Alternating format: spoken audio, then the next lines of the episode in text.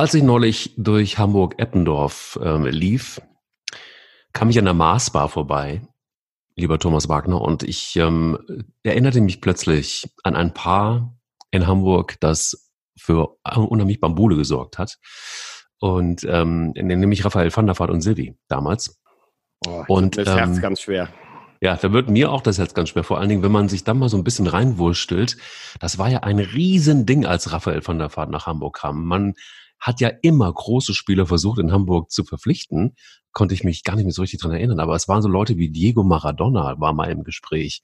Milan Barosch war mal im Gespräch. Ronaldinho war mal im Gespräch. Ja, wir sind ein ähm, großer Verein. Was, was, oh Gott, was warte mal. Namen. Warte mal, und dann kommt eben so ein Name wie Patrick Kluivert ins Spiel und sogar Luka Modric und Gareth Bale. So. Und dann hat man Raphael van der Vaart gekriegt, der damals eigentlich so der Rising Star war und der Leader der niederländischen Nationalelf, das war ja jemand, der hatte durchaus eins, nämlich Eier. Wir brauchen Eier. Der Podcast mit Mike Kleiss und Thomas Wagner. Raphael van der Vaart, Abschiedsspiel. Wie fühlt sich das für dich an?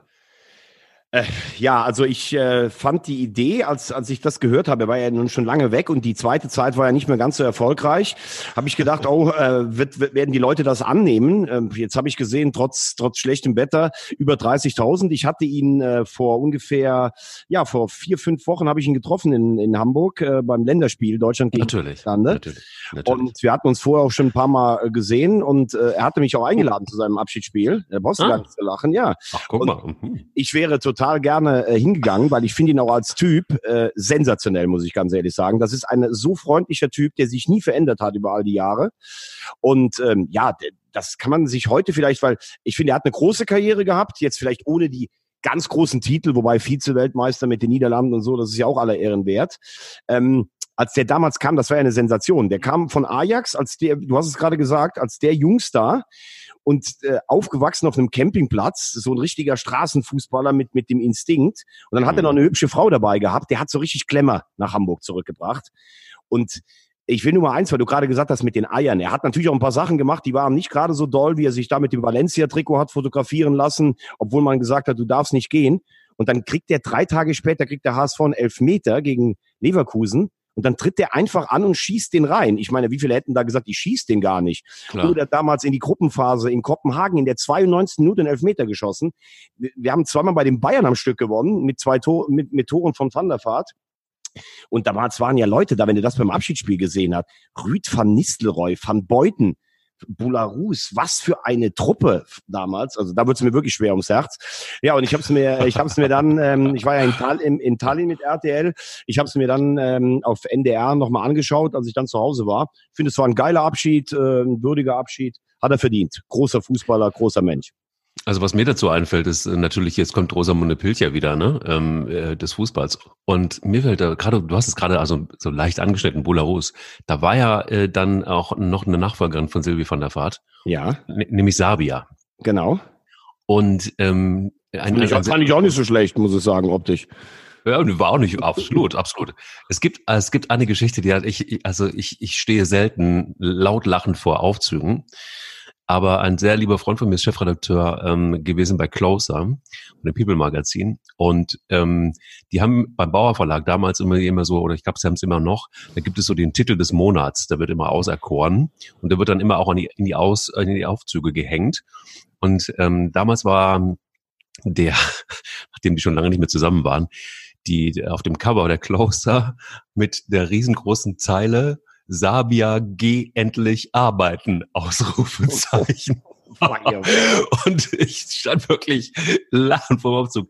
Hab Tim damals abgeklatscht und gesagt, das ist wirklich die beste Zeile ever. Es war immer auch ein, ein Stück Hollywood irgendwie dann in der Zeit zumindest beim HSV und auch danach noch. Also Raphael van der Vaart hat auf jeden Fall für eins gesorgt, für sehr, sehr guten Fußball auf der einen Seite und auf der anderen Seite dann aber auch für so ein, ja, für mich als Rosamunde Bildchen des Fußballs natürlich hervorragend. Ne? Da, da, Wobei da man sagen muss, Mike, das war glaube ich auch tatsächlich, ähm, ich habe ja da auch so ein paar, paar gute Drähte zum, äh, zum HSV Also als er dann zurückkam über seine Stationen Tottenham und Real Madrid, bei Tottenham war er ja ein Riesenstar in der Premier League. Ähm, er war dann nachher vielleicht auch, äh, also er war nie der schnellste und man hat dann schon auch gemerkt, viele Verletzungen noch gehabt, eine lange Karriere. Und er hat wirklich dann auch private Sorgen gehabt. Das äh, spielte sich ja nachher, hieß es ja so, boah, Raphael van der Vaart, der hat mal gerade seine Frau ausgewechselt und hat dann die vom, vom Mitspieler. Das war ja verkürzt, das, was man zusammengebracht hat. Mhm. Und um es nur mal zu sagen, ich glaube, in seiner Ehe hat es dann halt schon länger nicht mehr so gestimmt. Das hat man auch auf, auf dem Platz dann gesehen, die Leistungen. Und ich glaube, er hat echt auch ein Stück weit darunter gelitten und ähm, hat dann nachher, war dann mit einer Frau zusammen, nachdem eigentlich schon die Ehe kaputt war, eine Ex von einem Ex-Mitspieler, die aber auch schon getrennt waren. Also dieses, der spannt einen Mitspieler die Frau aus, weil er selber zu Hause Probleme hat, das stimmte ja so nicht. Und wie ich jetzt höre oder wie man hört, ähm, ist mit der Patchwork-Familie, hat er zwei Kinder, hat eine, eine, eine neue tolle Frau in Dänemark, ist alles äh, soweit in Ordnung, die kommen gut miteinander aus. Dann hat das Ganze ja für dich, Rosamunde, noch ein Happy End. Aber was ich so schön bei ihm fand, es gibt ja wirklich so viele, die sind nach einer Karriere so total abgehoben oder sowas. Er hat immer noch dieses Verschmitzte, der kleine Junge, der am liebsten einfach nur kicken will. Und ich fand es auch toll, wie er mit seinem Sohn da äh, umgegangen ist. Also äh, für mich ist er wirklich ein ganz großer der HSV-Vereinshistorie. Und abgesehen davon war es ja auch so, das war ja auch immer ein, ein, schöner Punkt für mich ist wiederum, dass Silvi mit der Frau von Bernd Hoffmann immer shoppen war. Das war ja dann auch irgendwie auch ein Erlebnis für die Hamburger. Also man, man was du alles war Wahnsinn. Ja, in Eppendorf äh, wurden sämtliche Boutiquen leer gekauft. Ähm, so viel kann ich sagen. Und, ähm, Übrigens, wir können mit einem Geheimnis können wir vielleicht noch aufhören. Ich habe ihn wirklich selbst gefragt. Es gibt doch diesen legendären Satz 2015 in Karlsruhe, als der HSV in der Nachspielzeit diesen Freistoß bekommt und der Spieler Diaz, ne, der dann der Chilene, der dann zu äh, äh Raphael van der Vaart gesagt haben soll, Tomorrow, my friend den Ball dann reinschießt. Also ganz schlimm für alle KSC-Fans. Äh, als HSV-Fan konntest du das ja gar nicht mehr begreifen. Mehr Tod von der Schippe geht ja gar nicht. Und äh, Raphael hat mir gesagt, definitiv diesen Satz hat so nicht gegeben, weil er wollte das Ding selbst reinschießen, aber der Diaz hat ihn einfach so ein bisschen weggeschubst und hat ihn dann reingeschossen. Ähm, also es gibt, äh, die Legende ist natürlich geil, soll aber so nicht ganz gestimmt haben. Okay, today, my friend, uh, nicht tomorrow, my friend, aber today, my friend, is the day, uh, is the day of the podcast. Und ähm, wir haben zum Beispiel ein sehr sperriges Thema zu klären in meinen Augen. Wie verhalten sich ähm, türkischstämmige Fußballspieler äh, gegenüber ihres Präsidenten, der er eigentlich gar nicht ist, oftmals. Und ähm, was ist das für ein Theater mit der türkischen Nationalmannschaft und dann natürlich auch das Agreement von deutschen nationalen Spielern, die sich damit reinklinken. Von Fortuna Düsseldorf gibt's den nächsten, bei St. Pauli ist wieder einer, der gerade äh, erstmal freigestellt wurde. Also was ist eigentlich, wie gehen wir denn damit um? Ja, äh, für, für mich ganz klar, ähm, es geht nicht, äh, gerade bei deutschen Nationalspielern. Und ich muss wirklich sagen, was ich nicht verstehe und was mir eigentlich nicht so in den Kopf geht, aber vielleicht verstehe ich es dann irgendwann doch, ist, ähm, die Erklärung war ja, und das kann ich sogar noch nachvollziehen. Man scrollt irgendwo runter, die liegen dann auf ihrem Hotel, haben äh, schlagen die Zeit irgendwie tot und dann hat irgendwie ein Freund getroffen, Cheng Tosun, mit dem hat er ja, hat äh, Gündogan, glaube ich, irgendwie auch mal, oder einer von beiden hat mit dem sogar mal in der WG gewohnt, die haben zusammengespielt. Dann hat er ein Tor gemacht und dann liked man das. So, das würde ich alles noch verstehen, weil ich manchmal, auch wenn ich irgendwie am Flughafen sitze, irgendwie runterscrolle, ein Freund hat was, hat was geschrieben, dann like ich das. Aber eins ist ja ganz klar, wenn ich wie Ilkay Gündogan gerade so eine Geschichte, die vor der WM war, ausgestanden habe, ja. dann mache ich mir natürlich noch tausendmal mehr Gedanken, was ich da like und dass es um diesen Jubel oder um dieses, um diese Aufstellung mit Militärgruß der Türken ähm, Wirbel gab. Das wird auch er mitbekommen haben. So und ähm, da sage ich jetzt ganz einfach, ich verstehe nicht, wie jemand, der wirklich, also der ist ja hochintelligent, Gündogan, nicht nur weil er, äh, weil er einen sehr guten Abischnitt hat, sondern weil er auch sehr reflektiert reden kann. Er macht's trotzdem wieder. Dann wird das mhm. wieder entliked und da gibt's so eine, gibt's irgendwie so eine Meldung, ja, natürlich bin ich gegen Terror und Krieg. Ich glaube persönlich, das Problem ist ein ganz anderes. Ilkay Gündoğan möchte zwar für die deutsche Nationalmannschaft spielen, aber im Kopf her ist er eigentlich seinen türkischen Wurzeln her fühlt er sich, glaube ich, irgendwie verpflichtet. Mhm. Und ich glaube, wenn du jetzt in der Türkei eine Umfrage machen würdest, was die denn alle davon halten, von diesem, von diesem Cruise, dann würden weit mehr als 80 Prozent sagen, ja, das ist gut, was auch, was unser Präsident da in Syrien macht. Mhm. Und ich glaube, das ist das Problem. Ich glaube, dass Gündogan und Can und auch Ayhan und die, die finden das alle normal. Die können gar nicht verstehen, warum wir das nicht gut finden. Ähm, und deshalb kannst du das zwar jetzt wieder zurücknehmen, es zeigt für mich aber eine Gesinnung, denn der ist zu intelligent, dass ihm ein Fehler zweimal hintereinander passiert. Und ähm, zu deiner zweiten Frage, bevor du dann gleich noch was sagst, was, was ich mir wünschen würde, ich würde mir wünschen, dass die UEFA ähm, eine Untersuchung äh, durchführt. Ich würde mir wünschen, äh, dass das sanktioniert wird und ich würde mir wünschen, dass bei, im Wiederholungsfall man so weit gehen würde, dass man sagt Punktabzug oder oder Nichtqualifikation für die Europameisterschaft. Denn äh, in diesem Spannungsfeld in Syrien, wir, wir haben jetzt keinen politischen äh, Podcast, aber da eine Armee reinzuschicken und die Bilder, die du da siehst mit Kurden in Syrien, was da alles passiert, das ist ja Wahnsinn. Und dass dann noch eine Nationalmannschaft so praktisch die feiert, wie oh, unsere äh, unsere Armee kämpft als Unterdrückte oder sowas. Das finde ich schon wirklich, also ganz, ganz bitter. Ganz, ganz bitter. Also ich habe da lange drüber nachgedacht, deshalb stelle ich hier auch die Frage. Äh, und, und in der Vorbereitung des Podcasts habe ich mir auch überlegt, so ist das jetzt wirklich geil, ähm, politisch zu werden oder auch so also halb? Nee, es ist einfach politisch, muss man ganz klar sagen. Solche Sachen einfach auch in so einem Podcast stattfinden zu lassen. Ich finde aber tatsächlich einfach auch, dass wir haben, äh, wenn, wenn, wenn der Podcast Eier, wir brauchen Eier heißt, dann hat man vielleicht einfach auch dazu eine Meinung, weil es einfach eine Vermischung gibt zwischen Sport und Politik und die gab es eigentlich immer. Und für mich ist ähm, in, in, in der Draufsicht eins klar, ich bin komplett bei dir, das, was da passiert, ähm, so wie Erdogan vorgeht. Ähm, niemand weiß so richtig, was der eigentlich vorhat. Warum macht er das? Was, was ist eigentlich sein Plan? Nur die Brutalität und das äh, Einschreiten von, er, von Erdogan in einem Alleingang ist einfach derart indiskutabel. Ähm, ich glaube, da kann es einfach in Deutschland keine zwei Meinungen geben. Das ist das eine. Das andere ist aber, dass wir, glaube ich, also dieses für mich zeigt ähm, sowohl Gündogan und alle die, die, die im Grunde genommen damit beteiligt sind. Da zeigt sich ein Riesenproblem. Wir haben ein Riesenproblem nach wie vor mit Integration und wir haben ein Riesenproblem mit Bildung. Und wir kommunizieren nicht miteinander auf eine Art und Weise, die adäquat wäre, für, für unser Land auch adäquat wäre. So, das heißt, eigentlich spätestens nach der Geschichte damals ähm, Mesut Özil und, und, und Gündogan, als sie damals schon mit, den, äh, der, die, mit der Trikotgeschichte. Spätestens da wäre eigentlich innerhalb des DFB, wäre der DFB modern aufgestellt, äh, wäre es da höchstens an einer Zeit gewesen, dass man alle Spieler wirklich einlädt in den Dialog und ihnen Folgendes klar macht. Es gibt zwei Möglichkeiten. Entweder du spielst in der deutschen Nationalmannschaft und dann gibt es solche Dinge einfach nicht. Und zwar aus Gründen. Und die zählt man auf und die diskutiert man vielleicht auch miteinander. Oder aber du entscheidest dich für die Türkei zu spielen, wenn du das möchtest. Auch völlig in Ordnung. Dann kannst du deine Meinung haben, dann stößt du da ins Horn, dann ist das halt einfach so. Aber mir fehlt da einfach die Klarheit, die Aufgeklärtheit und mir fehlt letztendlich auch ganz klar eine Entscheidung, die getroffen werden muss dann irgendwann. Weil das hat natürlich dann auch eine Konsequenz. Und wenn wir in der Demokratie leben, und das ist gut, dass wir sie haben, dann ist das der einzige Weg, finde ich, mit so einem Thema umzugehen und eine freie Wahl zu lassen. Und ähm, das ist aber auch wieder so typisch für mich, dass der DFB weiß ganz genau, er braucht vielleicht solche Spieler und er möchte auch modern sein und das Thema Integration soll auch irgendwie eine Rolle spielen. Und du erinnerst dich vielleicht auch an diesen, an diesen Image-Spot des DFB. Ähm, das sind irgendwie alles Kinder von ja, das gab's ja damals, wo unsere Nationalmannschaft, auch als, als zum Beispiel Asamoah noch gespielt hat und sowas. Ja, genau. Da waren, genau. haben sich hier die Eltern zum Grillen getroffen. Aber ja, die Frage genau. ist, aber die Frage ist doch einfach, Mike, du, alles, was du sagst, ist vollkommen richtig.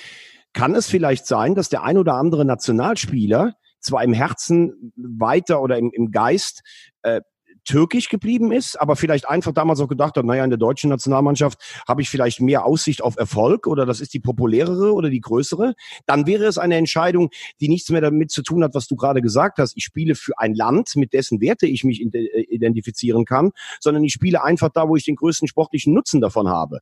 Und das finde ich kann nicht sein, weil eine Nationalmannschaft, wenn wir immer schon das alles so hochhängen, dann sagen wir natürlich auch ein bisschen, dass das die Werte vertritt, für die unser Land steht. Und wir stehen für Weltoffenheit Weltoffenheit und Demokratie. Aber wir stehen sicherlich nicht dafür, dass äh, einer da mitspielt, der Sachen vertritt, die bei uns nicht so gut ankommen und dann aber trotzdem nur das deutsche Trikot anzieht.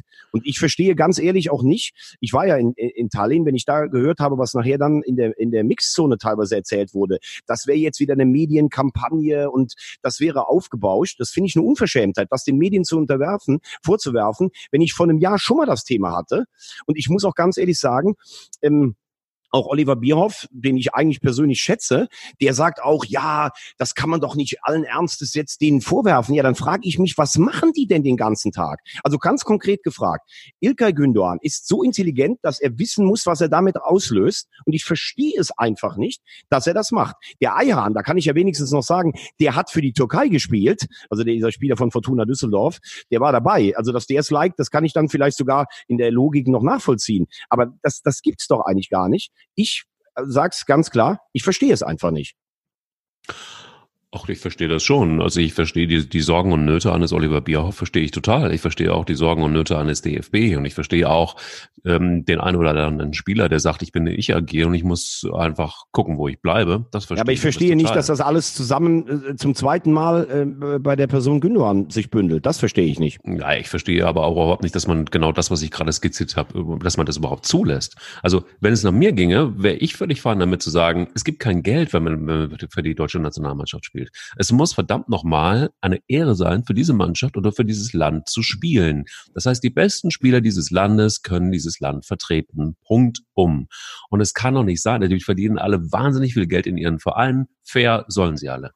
Aber die deutsche, deutsche Nationalmannschaft ist in meinem Verständnis nicht ein, ein, ein, ein, ein Vehikel, um die Karriere weiter zu befeuern.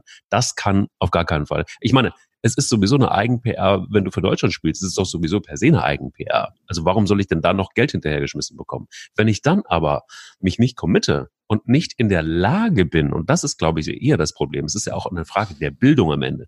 Lass uns äh, Gündogan vielleicht mal ausklammern, ich weiß nicht, was für einen Abischnitt er hat, ich weiß auch nicht, wie intelligent er ist, aber es gibt nun mal den einen oder anderen. Intelligenz hat ja nicht irgendwas mit dem Abischnitt, der hat einen guten Abischnitt und ich weiß aus Interviews auch, dass der sich sehr reflektiert ausdrücken kann und schon eigentlich ein guter, intelligenter Typ ist, das wollte ich ja, damit gut, nur sagen. Aber gut, aber das ist ja die Frage, wie gebildet ist jemand, ja, und was hat jemand im Hinterstübchen und wie, wie ja, der ist sehr gebildet. denken. Ja, der gut, ist sehr gebildet. Aber wenn er dann, dann macht das Ganze ja noch viel schlimmer. Das also, habe ich ja gerade eben versucht zu, äh, zu skizzieren. Ja, absolut. Also, und ich bin halt übrigens äh, ganz klar, bevor jetzt dann irgendwie auch wieder der ein oder andere vielleicht in irgendeine andere Richtung denkt. Ich finde, wenn jemand sagt, ich spiele für die deutsche Nationalmannschaft, bin aber Moslem und möchte gerne den Ramadan äh, machen, dann finde ich das völlig okay, weil das ist ein Glaube. Das, und äh, wir haben in Deutschland ja. nun verschiedene, wir haben Glaubensfreiheiten, wir haben verschiedene Glaubensrichtungen. Total. Aber ich kann nicht etwas unterstützen, was ein Regime meines anderen, in Anführungszeichen, Heimatlandes macht, was völlig diametral gegen unsere Werte läuft. Das geht einfach nicht. Punkt aus. Und Doch, entweder man. Auch. Ja, kann aber dann darfst du ja aber nicht für die deutsche Nationalmannschaft spielen. Genau das ist nämlich der Punkt. Genau das ist der Punkt. You nailed it, my friend. Es ist genau so. Das, du kannst auch tatsächlich Herrn Erdogan weiter unterstützen. Du kannst auch gerne von ihm, mach, mach doch Wahlkampf für ihn. Ja, also es gibt auch tatsächlich ähm, in Deutschland Journalisten, die Wahlkampf für Parteien machen, wo ich mich frage, hm, ist das jetzt so besonders geil? ähm, auch also teilweise versteckt, teilweise sehr proaktiv. Ganz anderes Ding. Also man kann seine Meinung haben, man kann seine politische Haltung haben, auch das gehört zur Demokratie und das müssen wir ja auch aushalten. Also wenn wir hier andere Kulturen haben, müssen wir aushalten, dass sie auch ihren Glauben haben, richtig wie du sagst, ähm, dass sie ihre Meinung haben, auch richtig. Aber dann spielen sie halt einfach, und das ist genau das, was ich vorhin auch gesagt habe, dann hat das eine Konsequenz. Und das bedeutet einfach Feierabend, dann spielst du nicht in der deutschen Nationalmannschaft. Wie aber verhält sich das in Vereinen, Thomas? Also wenn wir Spieler haben von Fortuna Düsseldorf, wo das gerade geprüft wird, da stellt sich im Moment gerade der Verein dahinter. Bei äh, St. Pauli sieht es ganz anders aus, weil St. Pauli, finde ich teilweise aber auch ein bisschen scheinheilig, was die da gerade betreiben, ähm, ihren Spieler freigestellt haben oder beziehungsweise sogar ja, suspendiert, hat, suspendiert haben. Ähm, wie, verhalten, wie verhalten sich Vereine? Das ist ja noch eine andere Klamotte. Also den Satz oder den Schlenker würde ich jetzt vielleicht noch machen, bevor wir dann vielleicht auch auf den Sport äh, in, in der Nationalmannschaft noch kommen sollten. Als Verein würde ich jetzt ganz einfach denken, ich meine, wenn er dabei war, weil gestern ist es ja wieder passiert mit diesem militärischen Gruß beim 1 zu 1 in Frankreich. Ähm, wenn du auf dem Platz bist mit allen zusammen, dann weiß ich nicht, ob das auch so eine Gruppendynamik einnimmt, wo man den Einzelnen dafür äh, direkt ähm, verantwortlich machen kann. Aber wenn man dann auf seinen Social Media Seiten äh, sowas gutheißt oder, oder schreibt, was auch gegen die Werte wahrscheinlich von Fortuna Düsseldorf dagegen läuft, dann würde ich mir den Spieler halt auch holen, würde sagen, pass auf, das geht so nicht. Äh, wenn da nochmal eine Wiederholung ist, dann gibt's äh, gibt's hier Strafen beziehungsweise bis zu einer Suspendierung. Also wir können ja nicht vor lauter Toleranz sagen, ähm, wir lassen unsere eigenen Werte hier untergraben. Das finde ich geht nicht. Dass der auf dem Platz das vielleicht mitmacht, wenn es alle machen, da habe ich noch ein menschliches Verständnis dafür, aber nicht, wenn ich äh, bei mir ruhig am vom Handy oder am Smartphone sitze und dann irgendwelche Likes verteile. Gut. Okay. Dann lass uns mal gucken, wenn wir schon bei der Nationalmannschaft sind, wie hat die Nationalmannschaft sich denn nun geschlagen gegen Argentinien und Estland? Es waren zwei total unterschiedliche Spiele mit zwei total unterschiedlichen Mannschaften. Aber ich fand es krass, ehrlich gesagt. Also ich fand das Spiel gegen Argentinien richtig geil und ich fand das, was dann gegen Estland passiert ist, ein totales Desaster. Ähm, zumindest in der ersten Halbzeit. Ich glaube, das sind sich aber alle, alle einig. Gut gefallen hat mir gegen Argentinien tatsächlich wirklich die Mannschaft, die da aufgestellt war. Das war für mich in der Tat eine Zukunftsmannschaft. Wenn auch ähm, noch weit entfernt von wirklich gut. Und gegen eine B11 ähm, aus Argentinien zu spielen, ist jetzt so als Testfeld für so eine junge Mannschaft dann sicher auch ganz gut. Da kann man auch an der einen oder anderen Stelle glänzen. Ähm, interessant fand ich auch nochmal so die ganze Testdegen-Geschichte. Also ich fand, ja, also so geil war er als Torhaltwart nicht. Ich muss ganz ehrlich sagen, das ist so ein bisschen aufgefallen, in dem Spiel zumindest, dass es einen Unterschied gibt zwischen Manuel Neuer und, und an Marc-André Testegen. Aha, und in welcher Hinsicht? Ich fand ihn nicht sicher. Also ich fand, äh, das du kann man fandst ihn nicht sagen, sicher? Nee, ich fand ihn nicht sicher. Sehe ich komplett anders. Konnte an beiden Gegentoren gar nichts machen, hat äh, ein, zwei Bälle gut gehalten, hat total gut mitgespielt. Das war ein total souveränes, sicheres Torwartspiel, wie das natürlich Manuel Neuer auch bringen würde. Hat ja auch, glaube ich, in, in, der, in den Fachmagazinen überall zwei, zwei, fünf oder drei bekommen.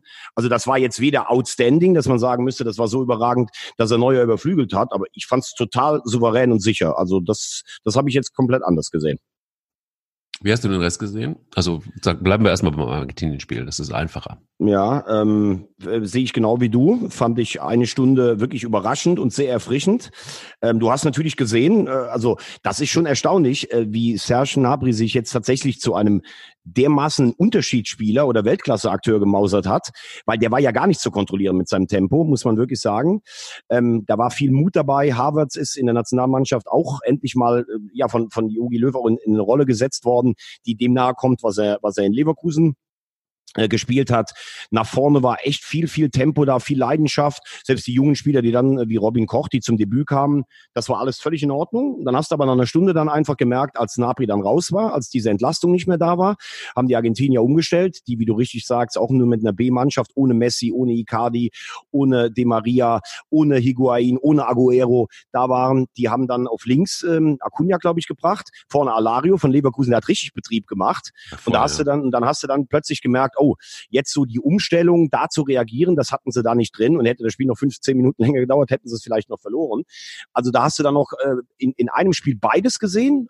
Einerseits die Unbekümmertheit, andererseits dann ähm, nicht mehr fähig umzustellen. Ja, und äh, wenn wir dann aufs Estland-Spiel gucken, also das kann ja nicht die Erklärung sein, Napri hat gefehlt gegen den 102. oder was der Weltrangliste. Das war von Beginn an unkonzentriert mit so ein paar Pässchen. Süle hat da auch so ein paar Ablagen falsch gemacht. Chan, können wir natürlich vielleicht auch denken. Ja, vielleicht hat er den ganzen Tag was anderes im Kopf gehabt, weil das war ja indiskutabel, wie er zum Ball geht und das war eine glasklare rote Karte, obwohl er das vorher gegen Argentinien eigentlich ganz gut gemacht hat. Ja, und dann waren Ungenauigkeiten dabei, es war pomadig. Ich mag Julian Brandt sehr, aber das war ja, was der für Pässe gespielt hat, das war wirklich Wahnsinn. Mhm. Und dann haben sie sich irgendwann dann in der zweiten Halbzeit ein bisschen zusammengerissen, von hinten nach vorn, mit Leuten wie Kimmich. Reus, finde ich, hat auch viel probiert, initiiert, Freistoß an Pfosten, klasse Ablage. Ja, und Gündogan hat natürlich zweimal äh, den Abschluss gesucht. Also dann sind da die Älteren und Erfahrenen vorangegangen. Aber wenn du jetzt denkst, dass das in acht Monaten so ein bisschen auch teilweise das Gerüst äh, fürs EM-Turnier sein soll, ähm, mit allen Unwägbarkeiten, die so ein Turnier hat, dann musst du ganz klar konstatieren, im Moment sind wir von einem Titelkandidaten relativ weit entfernt. Was mich am meisten genervt hat in den ganzen Interviews hinterher, war, das hatte, war, waren ja einige Spieler, die es gesagt haben und, und uh, auch Jogi Löw hat es gesagt bei euch bei, äh, bei, bei Nitro. Ja, bei RTL. Haben ja, bei RTL, ja. Entschuldigung. Ähm, es ist in der Tat für mich unaushaltbar zu sagen, naja, die rote Karte hat alles kaputt gemacht. Also so dieses, diese, diese, diese Alibi-Geschichte. Ja, klar muss es sich neu sortieren, aber das ist jetzt irgendwie auch, aber nichts Neues. Also, und dann irgendwie zu sagen, okay. Ja, vor allen Dingen gegen einen Gegner wie Island. Also wenn das ja, gegen die Niederlande oder Spanien passiert, dann sage ich auch, das ist ein Wahnsinnsnachteil, 75 Minuten nur mit zehn Mann zu spielen, aber doch nicht gegen Island. Dann nehme ich einen aus der Abwehr einfach äh, raus oder verstärke die Abwehr und dann bleibt es in der, in, der, in der Grundordnung. Also die Isten hatten ja drei richtig gute Chancen vor der Pause und wir hatten, glaube ich, eine, diesen Latten oder zwei hatten wir, diesen Freistoß von ja. Reus und in der vierten Minute, glaube ich, noch eins von Kimmich.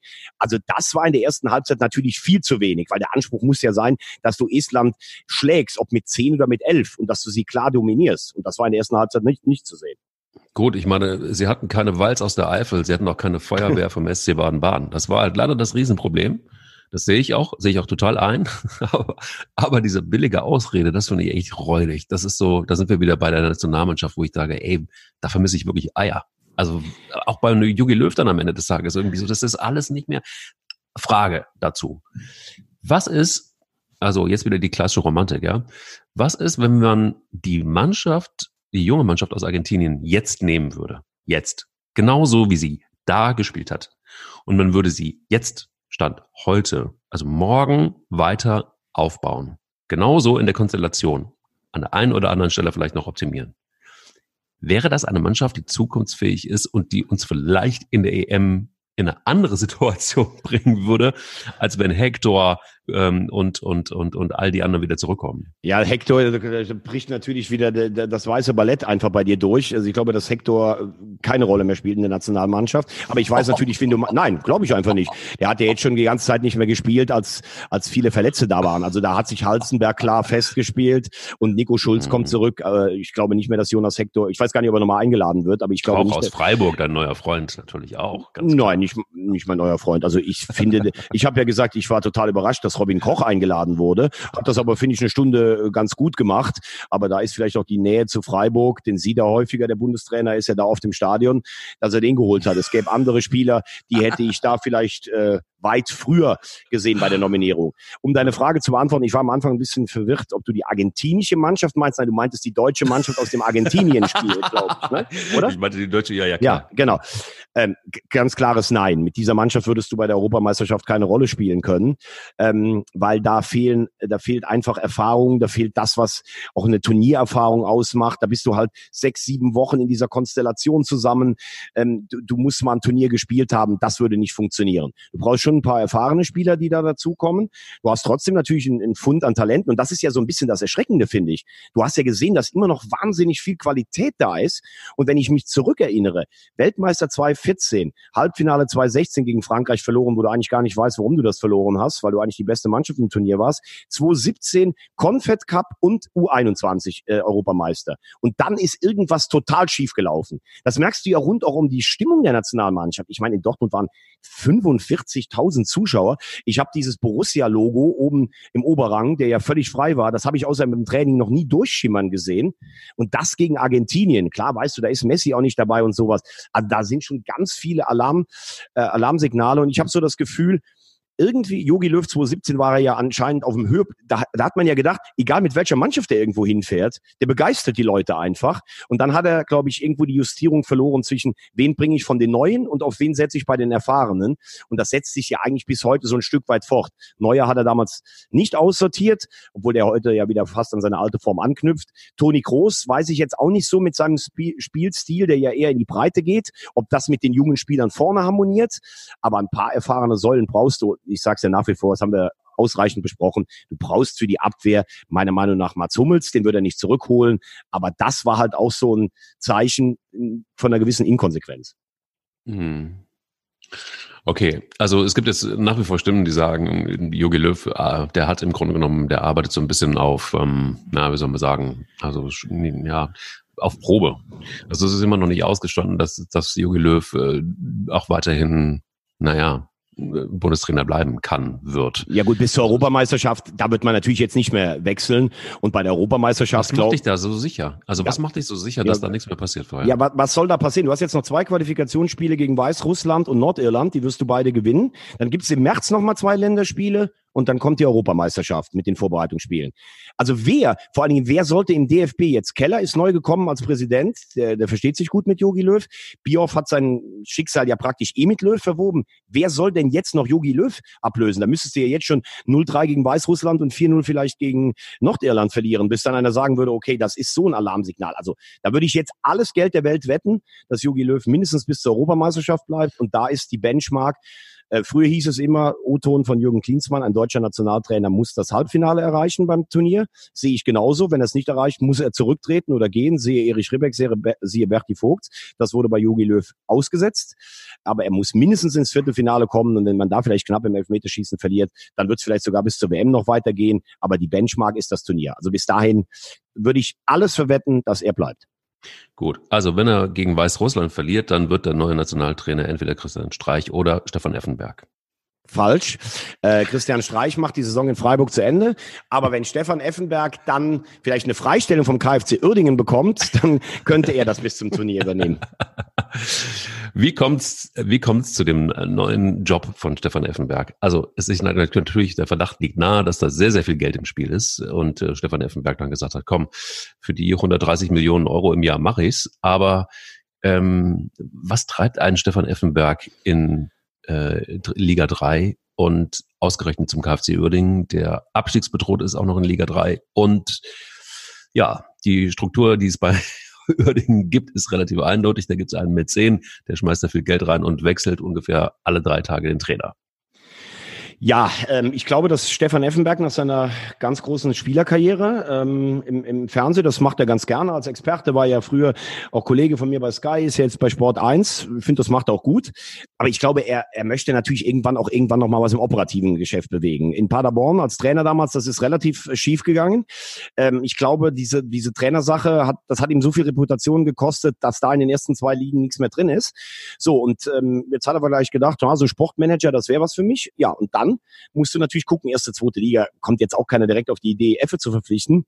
Aber dritte Liga. Wo ist ein Verein mit Potenzial? Vor allen Dingen, wo ist einer, der hat Visionen und hat Kohle? Und das ist der KfC Uerdingen. Ähm, ich verstehe zwar nicht so ganz dieses Konstrukt, man hat das eigene Stadion in Krefeld nicht fertig, man spielt also nicht in der Krotenburg, sondern man hat letztes Jahr in Duisburg gespielt, jetzt spielt man in Düsseldorf. Mhm. Ist teilweise frustrierend, wenn du in dem Stadion mit Düsseldorf mit 3000 Zuschauern da bist, dann hast du ja auch niemals einen Heimvorteil. Dann gibt's ja auch diese Hire- und Fire-Mentalität. Also entweder du lieferst oder du wirst entlassen. Selbst wenn du Aufstiegstrainer bist wie Wiesinger oder wie Krämer oder ähm, was weiß ich, äh, nicht nicht, nicht alles. Ähm, was immer so ein bisschen unfein rüberkommt, ohne dass ich natürlich die Details kenne, dass es da dann immer um Abfindungen oder so gefeilscht wird. Äh, der Mercedes KfC Uerdingen, Herr Ponomarev, der hat ja wohl oder augenscheinlich genug Geld, dann einigt man sich doch normal auf wie ein Gentleman, wobei da gibt's ja auch immer wieder, er war beim Eishockey, bei der DEG, jetzt gibt's in Krefeld Probleme, die Krefelder haben gesagt, naja, wenn er seine finanziellen äh, Verpflichtungen nicht einhält, dann brauchen wir ihn noch nicht mehr, also die Krefeld Pinguine, die stehen schon wieder kurz vom finanziellen aus. Oh, äh, Deshalb weiß ich jetzt auch gar nicht, wie viel Kohle da wirklich ist. Oder sagt er einfach, ich zahle nur, solange Erfolg da ist. Jedenfalls, ähm, was ich sagen will, Herr Ponomarev identifiziert sich, glaube ich, schon mit diesem Projekt, also der ist schon lange da, also, da gibt's ja auch welche, die sind eingestiegen und waren nach einem halben Jahr wieder weg. Aber der will halt einfach Erfolg um jeden Preis. Und ich glaube, er hat sich so ein bisschen anstecken lassen von diesem Erfolgsmenschen oder diesem Siegesgehen von Stefan Effenberg, der, deine Frage, der hat ja früher in Gladbach gespielt, der hat damals auch, glaube ich, in Gladbach oder in Düsseldorf gewohnt, hat sich da auch immer relativ wohl gefühlt. Es ist für beide, sieht es so aus, als wenn es eine Chance sein könnte. Allerdings, wenn diese beiden Alpha-Tiere aufeinander krachen, kann es auch sein, dass wir uns in, drei, in zwei Monaten tatsächlich darüber unterhalten, ob er denn jetzt die Nationalmannschaft, wie du es gesagt hast, nach Frankreich führen soll. Äh, nach Quatsch, äh, zu dieser Pan, paneuropäischen EM führen soll. Also es gibt für mich immer so, so ein bisschen die tragischen Figuren des Fußballs, also die, die, die, die ehemaligen Helden und es gibt die, die, tatsächlich dann irgendwie auch so, ja, glänzen und, und nach wie vor dann irgendwie auch irgendwie noch eine wirklich wichtige Rolle spielen. Also ähm, ich habe dann irgendwie so einen Lothar Matthäus, irgendwie, der immer Trainer werden wollte, es mal auch geschafft hat, aber immer nie richtig, in, also natürlich nie in der Bundesliga. Und Stefan Effenberg, der auch äh, unbedingt wollte, es aber auch nicht richtig geschafft hat. Irgendwie mag man sie nicht oder ist die Qualifikation nicht richtig? Weil auf der anderen Seite hast du dann auch Spieler, die, die ins Management eingestiegen sind, von denen man nicht mal so war, die stehen halt nicht in der, immer in der vordersten Front. Standen sie als Spieler auch nicht, waren immer solide Spieler, gute Spieler, aber ähm, machen dann irgendwie teilweise wirklich einen guten Management-Job und ähm, konnten sich auch in der, in der, in der Bundesliga etablieren. Gibt es ja einige Beispiele. Aber bei so einem Stefan Effenberg zum Beispiel, da war irgendwie, ja, da ist dann dritte Liga Management. Warum ja, ich, ich, ja, aber ich, ich finde, du hast ein paar interessante Punkte angesprochen und man muss das wahrscheinlich schon ein bisschen unterschiedlich bewerten. Also Lothar Matthäus habe ich nie verstanden, warum der in Deutschland keine Chance bekommen hat, weil er hat als ungarischer Nationaltrainer super gearbeitet.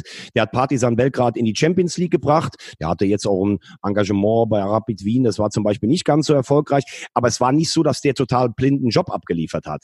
Bei ihm waren es, glaube ich, eher so diese Dinger, wenn du über Jahre dein Privatleben mit ähm, immer jüngeren jüngeren Austauschschülerinnen vielleicht äh, in, im Boulevard breit, äh, breit trittst, dann kann es auch mal vorkommen, dass der ein oder andere dich nicht mehr ganz ernst nimmt.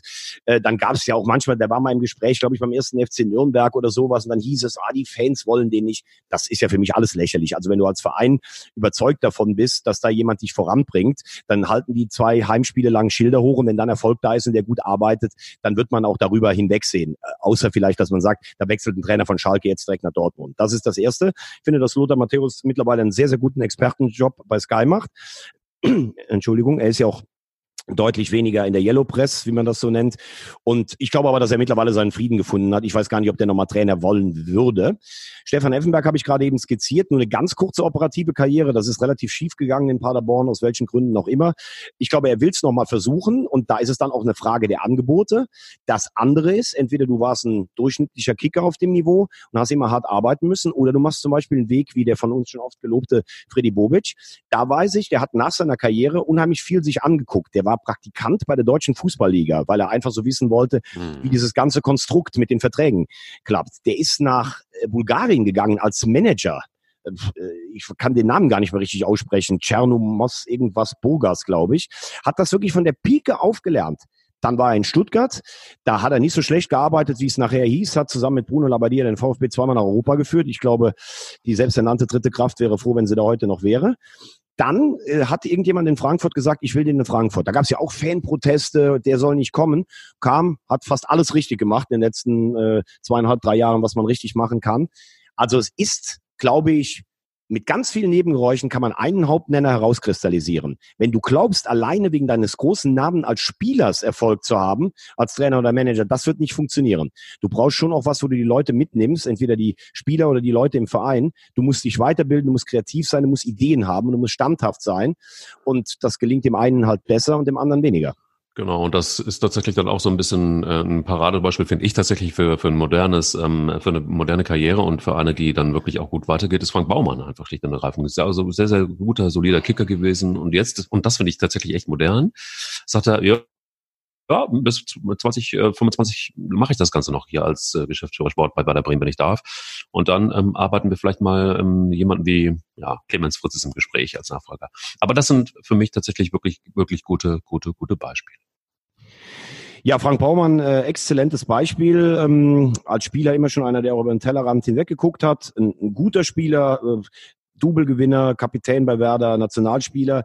Ja, und dann ist das aber auch, der hat dann ein Trainee-Programm im eigenen Verein gemacht, dann hat er unter, unter Thomas Eichin gearbeitet, der damals äh, große ähm, finanzielle Umstrukturierungen vornehmen musste das hat nicht ganz so gut zwischen den beiden so funktioniert in der Arbeitsteilung, aber Baumann sagt selber heute, dass er trotzdem viel auch gelernt hat in der Zeit. Dann hat er sich nochmal zurückgezogen und als dann später irgendwann Aishin weg war, hat Baumann übernommen. Und ähm, was ich interessant fand, man hatte ja bei Bremen den, den Weg mit Skripnik und mit Nuri, mit Trainern, also aus dem eigenen Nachwuchs, die man hochgezogen hat, die kurzzeitige Erfolge hatten, aber nichts Langfristiges. Und dann hat er trotzdem die Idee gehabt, das mit Kofeld äh, ähm, durchzuziehen. Heute gilt er als einer der größten Trainertalente in Deutschland. Er ist total unaufgeregt, Frank Baumann. Also ich finde, Werder macht das echt gut mit ihm. Und dieser Spruch, äh, ich höre 2,25 auf. Also wie viele Leute das im Fußball schon gesagt haben, wann sie aufhören. äh, da gebe ich gar nichts drauf. Aber es war vielleicht einfach eine Vision, die er hatte und vielleicht äh, ja, beweist er das Gegenteil. Ja, aber Clemens Fritz wäre auf jeden Fall, finde ich, ein guter Nachfolger. Auf jeden Nachfolger. Fall, sehr smarter Nachfolger wäre das. Ja. Lass uns irgendwie aus dem kleinen Deutschland nach äh, Europa gucken. Ja, ähm, ich habe jetzt mal mir mal, mal angeschaut, was in den einzelnen Gruppen so los ist. Also ich meine, bei 24 Teilnehmern, ich glaube insgesamt spielen 55 Länder, weil das ja auch nicht ganz dem geografischen Europa entspricht mit den Fußballnationen, spielen in der Quali mit. Also fast jeder Zweite qualifiziert sich. Aber eine geile Geschichte finde ich in Gruppe A. Der Kosovo ist nur noch einen Punkt hinter den Tschechen. Da gibt es das direkte Duell. Also wenn die sich qualifizieren würden, ich glaube, da gibt es dann wahrscheinlich ein halbes Jahr Karneval ähm, auf dem Balkan. Ähm, Portugal muss noch ein bisschen zittern als Titelverteidiger. Gestern in der Ukraine verloren. Sie sind noch einen, ja, krass. Ja, ein Punkt vor den Serben. 700. Tor übrigens von Cristiano Ronaldo. 700 Tore in Nationalmannschaft und äh, Vereinsfußball. Unfassbar.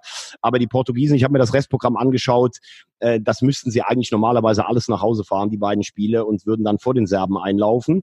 Ähm, dann haben wir noch die Schweiz. In den letzten Jahren hieß ja immer so, oh, das könnte vielleicht mal ein Geheimfavorit sein. Äh, Dänemark und Irland haben vier Punkte Vorsprung bei einem Spiel mehr. Also die Schweiz muss ihr Heimspiel gegen Irland gewinnen, sonst war es das über den Weg. Man kann sich ja immer noch über diese Playoffs der Nations League qualifizieren. Ähm, interessant, die Konstellation in der Kroatien-Gruppe. Kroatien hat 14, Ungarn 12, Slowakei 10, Wales 8, bei einem Spiel weniger. Also das ist Wahnsinn. Kroatien, Vize-Weltmeister, ist also auch noch nicht durch. Ähm, die Österreicher unter Franco Foda haben das jetzt echt gut gemacht. Fehlt noch ein Punkt, um dazuzukommen. Die Türken werden sich qualifizieren und Finnland, Armenien oder Bosnien in der Italien-Gruppe. Einer von denen. Das wäre natürlich auch schön, wenn man mal so eine Mannschaft, ähm, äh, wenn man so eine Mannschaft mal begutachten würde. Aber wenn ich dich jetzt fragen würde, Mike, wer hm. ist denn für dich so, wer sind für dich so die zwei, drei Mannschaften, wo du sagst, auf die würdest du Geld setzen, dass die im nächsten Jahr Europameister werden? Boah, also das ist das ist tatsächlich echt super super schwer. In, ich, du weißt, ja, kennst mich ja mittlerweile. Ich habe ja immer so ein bisschen äh, Sympathie für die für die Underdogs. Das war in der in der zweiten Liga so, wer da so aufsteigt und wer nicht. Ich weiß und, vor allen Dingen, dass du überragend tippen kannst. Du hast schon dass ich überragend als, tippen kann. als Aufsteiger genannt, als ich da HSV steigt auf. Also das macht mir. Du bist echt äh, du bist echt ein Näschen hast du beim Tippen. Also ich sag's mal so, die Ukraine hat mich total überrascht jetzt in der, in der Gruppe, vor allen Dingen dann auch mit dem Sieg über Portugal. Und ähm, ich finde einfach auch der Abstand ist ganz ordentlich, den sie dann in der Gruppe geschafft haben. Also ich sage jetzt mal, die Ukraine wird auf jeden Fall eine Rolle spielen bei der nein, EM. Nein, niemals. Auch, also da bin ich mir sehr sicher. Da bin ich ab, alles dagegen setzen. Nein, genau, nein, nein. Warte ab, warte ab.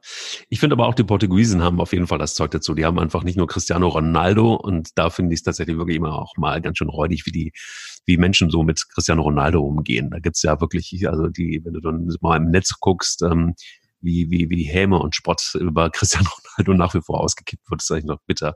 Das ist, das ist, so, das ist so lächerlich. Das ist klein vor allen Dingen. Jeder, jeder der ihn kennt, ich meine, natürlich macht er eine Show auf dem Platz und hat früher häufiger mal so ein bisschen den Wehleidigen gemacht, wenn er als Pistolero da steht. Aber jeder, der ihn kennt, sagt, das ist der Erste, der beim Training ist, das ist der Letzte, der geht, das ist der freundlichste Mitspieler in der Kabine und dann sollte man schon mal auf die Leute auch hören, die mit ihm gespielt haben.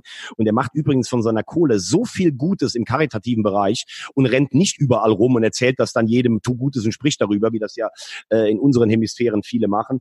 Und ich meine, die Qualität, die Anzahl seiner Titel, also das spricht ja nur für ihn. Das ist sensationell. Und du hast was Richtiges gesagt. Portugal hat die Europameisterschaft und die Nations League gewonnen. Also wenn die bei einem Turnier dabei sind, die wissen einfach mittlerweile auch, wie man sowas gewinnt. Also da wäre ich dann schon eher bei dir.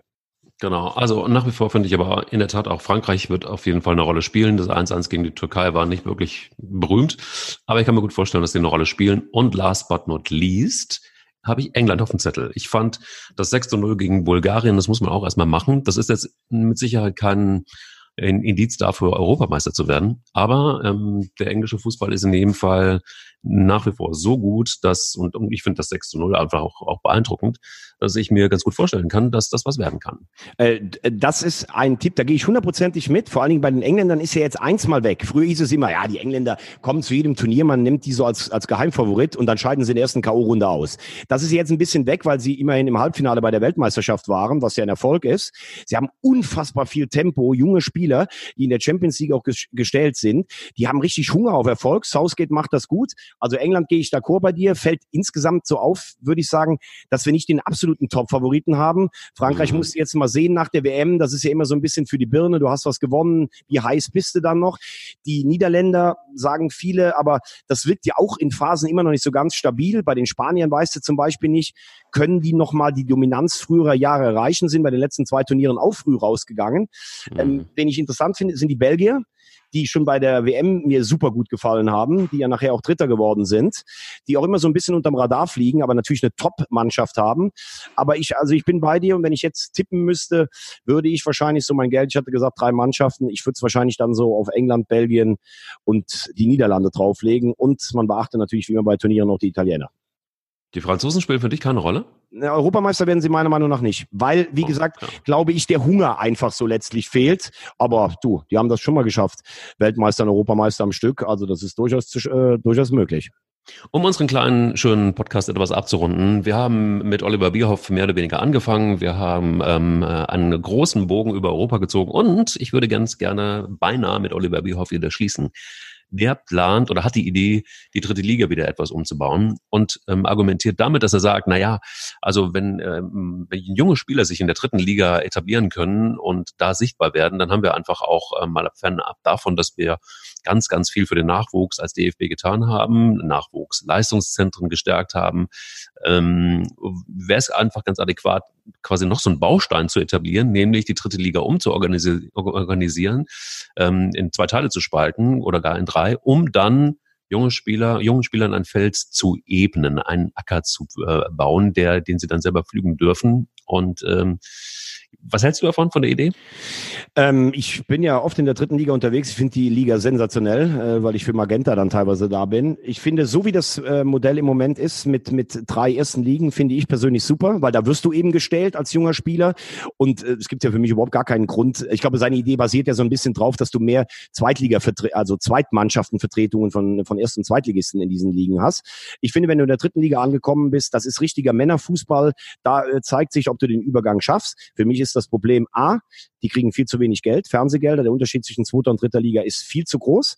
Deshalb ist nach drei oder vier Jahren das auch irgendwann für die Vereine eine Pleiteliga. Meiner Meinung nach geht es um die Verzahnung nach unten. Die Regionalligen, da haben wir fünf, weil der Fußballverband Bayern eine eigene Regionalliga hat. Verstehe einer, warum hat der Fußballverband Bayern eine eigene Regionalliga? Verstehe ich null. Für mich wäre ganz klar, wir haben drei oder vier Regionalligen. Vier wäre meiner Meinung nach am besten, aufgeteilt in die vier Regionen, die wir in Deutschland haben. Und dann hast du, im Moment hast du 20 Mannschaften in der dritten Liga. Wegen mir würde ich sogar 22 Mannschaften machen mit vier Auf- und Absteiger. Das ist dann noch prozentual richtig.